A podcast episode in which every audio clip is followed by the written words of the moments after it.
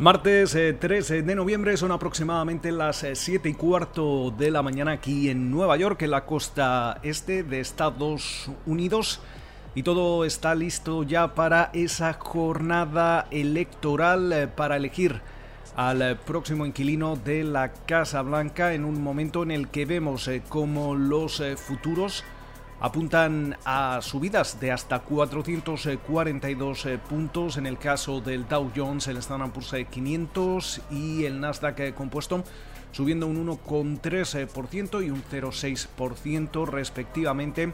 También eh, vemos eh, subidas para el petróleo. El West Texas Intermediate se transa en estos momentos en los 38,20 dólares el barril y esa rentabilidad del bono americano a 10 años eh, se sitúa en el 0,86%. Ya han abierto las urnas en eh, múltiples estados, entre ellos en, el, en donde nos encontramos, el de, el de Nueva York.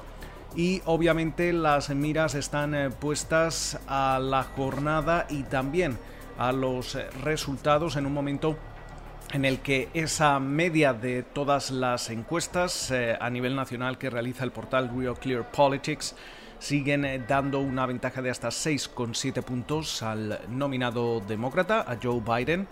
En los eh, principales estados clave, esa ventaja sobre el presidente Trump sería de 2,3 puntos. tenemos que estar muy atentos a algunos eh, estados en particular, eh, quizá entre ellos habría que destacar eh, Florida, donde Biden lleva una ventaja de alrededor de tan solo 0,9 puntos.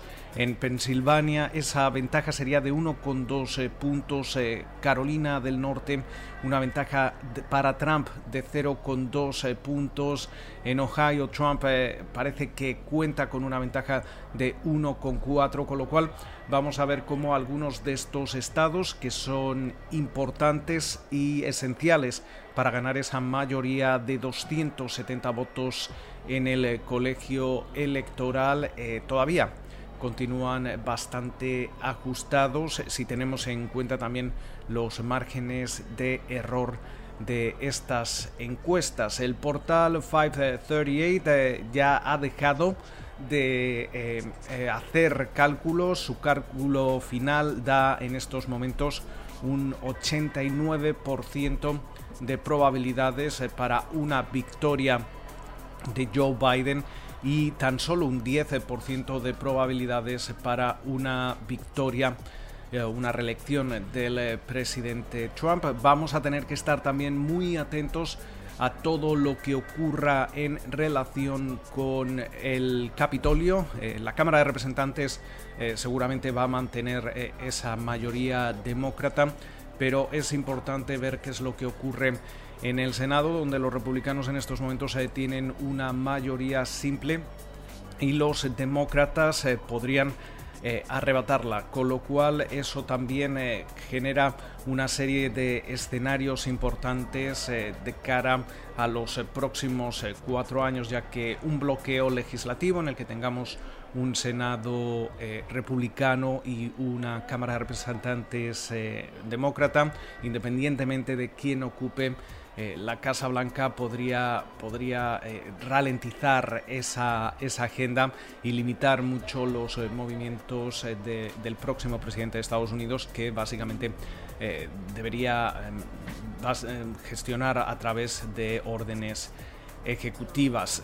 mientras tanto, vamos a ver cómo se está comportando también otro, otra serie de, de activos. vemos como, por ejemplo, el oro está subiendo aproximadamente un 0,4%, se transa en los 1.901 dólares. Eh, también atentos a las divisas. El eh, dólar estadounidense está cayendo ahora mismo cerca de un 0,5% en su cruce con el euro. Eh, vemos eh, cómo el euro se transa en los 1,17 dólares, sube un 0,5%, independientemente de quién eh, gane las elecciones, también se estima que el billete verde podría seguir perdiendo fuelle en los próximos meses, incluso a medio plazo. Va a ser importante también, sobre todo, independientemente de quién gane las elecciones, qué es lo que va a ocurrir con eh, ese paquete fiscal para impulsar la economía de Estados Unidos.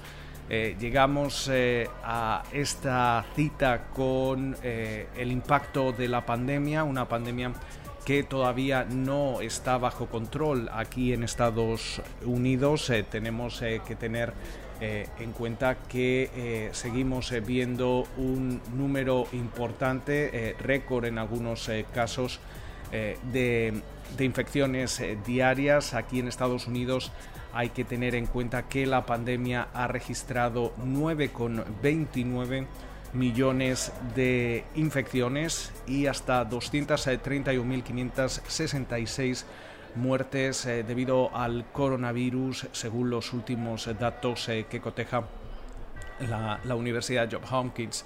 Eh, tenemos eh, que, tener en cuenta, como comentábamos, qué es lo que va a pasar con ese próximo estímulo fiscal. Veíamos como en el eh, tercer trimestre del año la, economía repuntaba, registraba un impulso histórico eh, que trimestre a trimestre era de alrededor del 7,4%, pero sin embargo eh, todavía queda eh, bastante para recuperar esos niveles prepandémicos y el tamaño de ese estímulo y la gestión de la pandemia van a ser dos factores clave para determinar cómo, em, cómo evoluciona la economía estadounidense en los eh, próximos meses.